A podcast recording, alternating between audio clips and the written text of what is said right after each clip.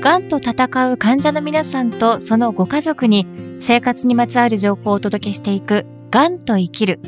今回は実際にがんと戦っている患者の皆さんが向き合っている様々な生活の悩みの中から体の変化について取り上げていきます。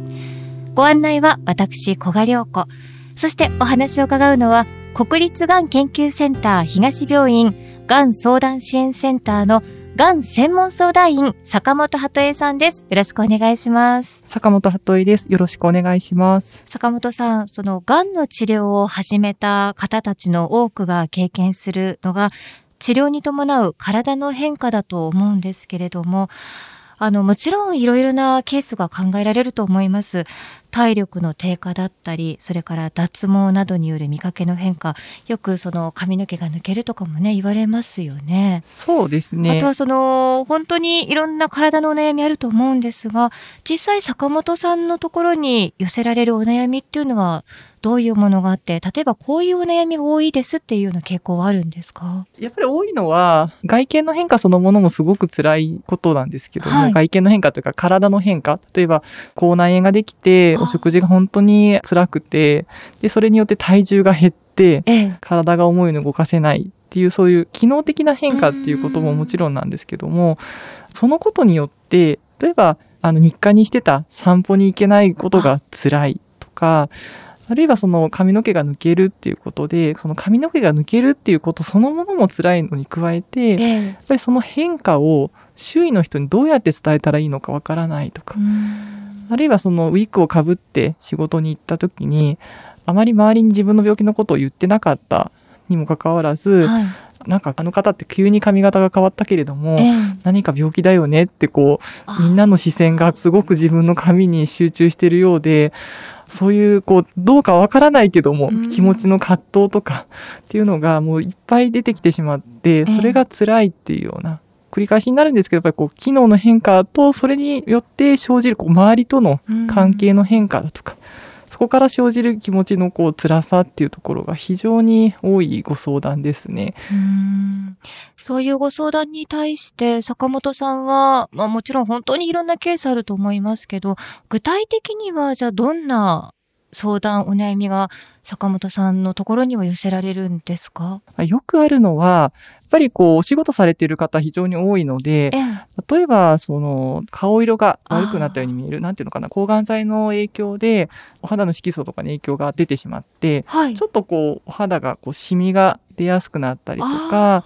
少しこう黒ずんだように見えたりすることがあったり、あるいはですね、爪の周り、こう爪そのものもちょっとこう傷んでしまったりとか。脆くなっちゃったりとか、うん、そうですね。炎っていうとこう爪の周りの皮膚がですねピリピリしちゃったりっていうことがあるんですけども。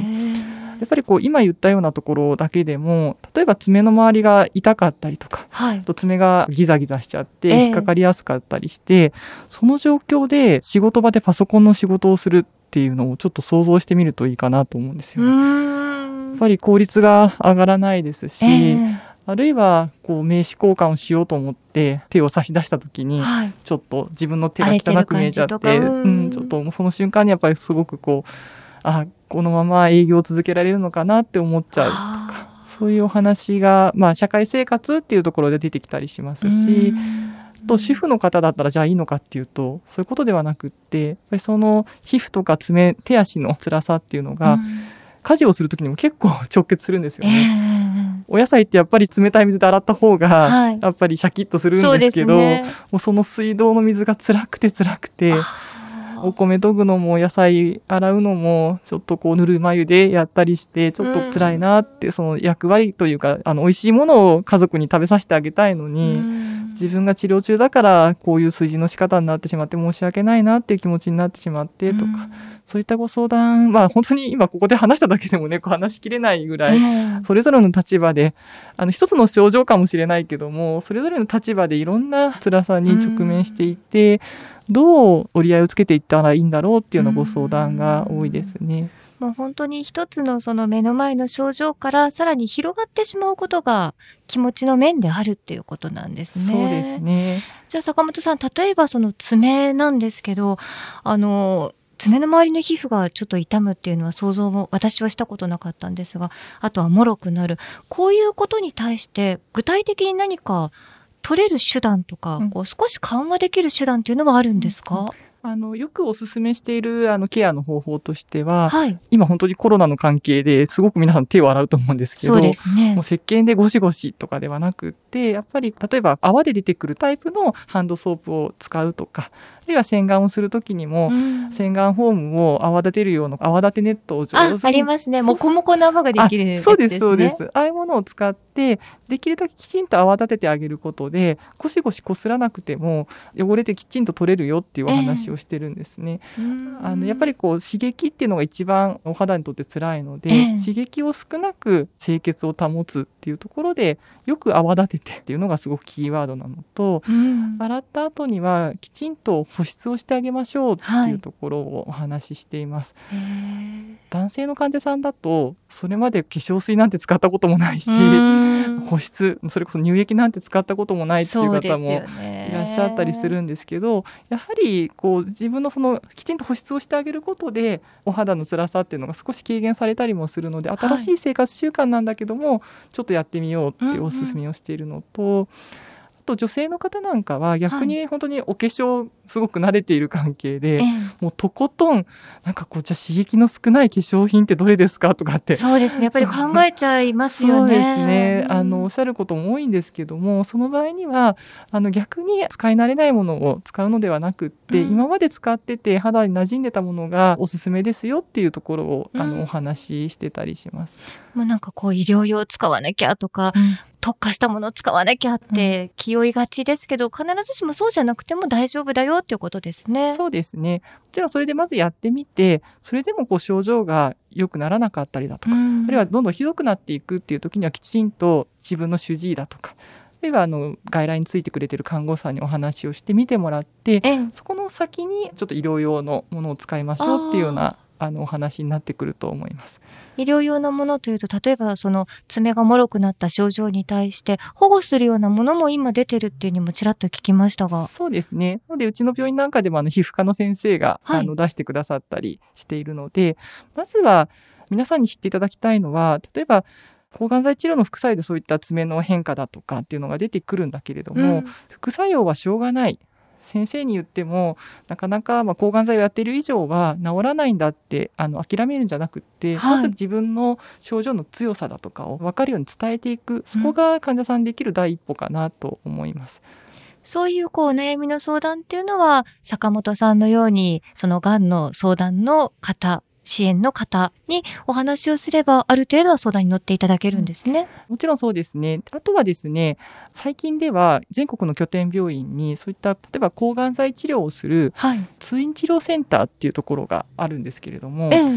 まあ、これ拠点病院の話ではあるんですがその抗がん剤を受けることで出てくる生活の辛さとか、はい、体の辛さに対してアドバイスをしてくださる看護師さんだとか薬剤師さんの配置も進んできているのであそうなんですね、はい、まあ、その病院その病院でその役割分担がちょっと多少違うとは思うんですけども、えー、まあ、まずは聞きやすい方に、うん、こういうことってこの病院だとどこで相談するといいんですかってお聞きになるといいと思います。まあ、ついついこう肌のことぐらいとか爪のことぐらいって患者さんは我慢しがちかもしれないですが、そこをもう声を上げていいんだよってことですね。そうですね。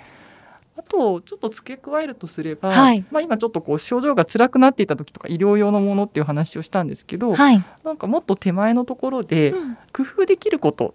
うん、例えば患者さん同士の集まりとかにちょっとお邪魔させていただくとものすごい情報が飛び交ってるんですよ。えー、例えば爪切る時どうしてるっていう話の時なんかも、えー、病院では一応こう普通の爪切りだと爪が脆い時ってこう爪切りを当てることで割れちゃったりとかありますね、うん、するからあのヤスリで削るような爪ヤスリって言うんですかね。はいありますね。はい、うんうん、あれであの削る方がいいよっていうところまでお話しするんですけど、うん、なんかどこどこのものはすごい使い勝手が良かったとかですね。具体的にね。そうですね。あの非常に具体的かつ役に立つ情報を患者さん同士のつながりで知ることも多いようなので、ぜひそういう場所も活用していただくといいかなと思います。ではですね、次回は治療中のメンタルケアについて坂本さんにお話を伺います。坂本さん、次回もよろしくお願いします。よろしくお願いします。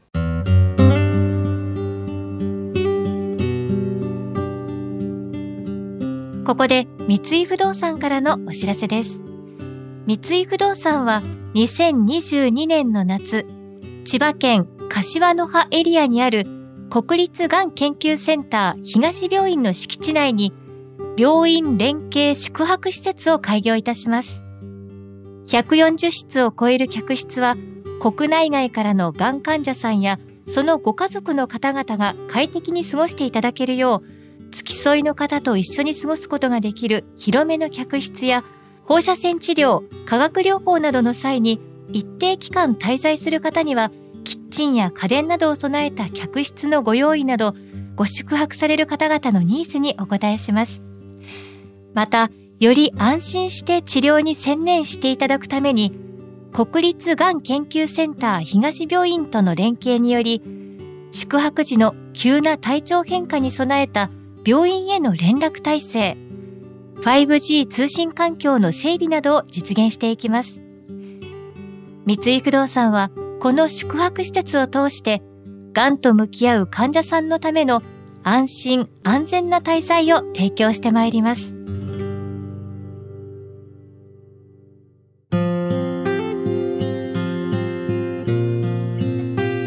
がんと闘う患者の皆さんとそのご家族のために生活にまつわる情報をお届けしていくがんと生きる。本当にこう当事者の方でないとその気持ちも分かりにくいのが体の悩みですがご自身が辛いこと小さなことでもそれがもし改善することによってこう生活をする上で少し楽になるのであれば他の人に積極的に伝えることも大切なのかもしれないなというふうに感じました。番組ではお聞きいただいているあなたからのがんにまつわるご相談やご意見、ご感想を募集しています。番組サイトのアンケートからぜひあなたの声をお寄せください。あなたの声がこの番組を作ります。またこの番組はラジオクラウド、 Apple Podcast、Spotify などでも配信しています。がんと生きるで検索してぜひブックマークしていただけると幸いです。がんと生きるご案内は小賀良子でした。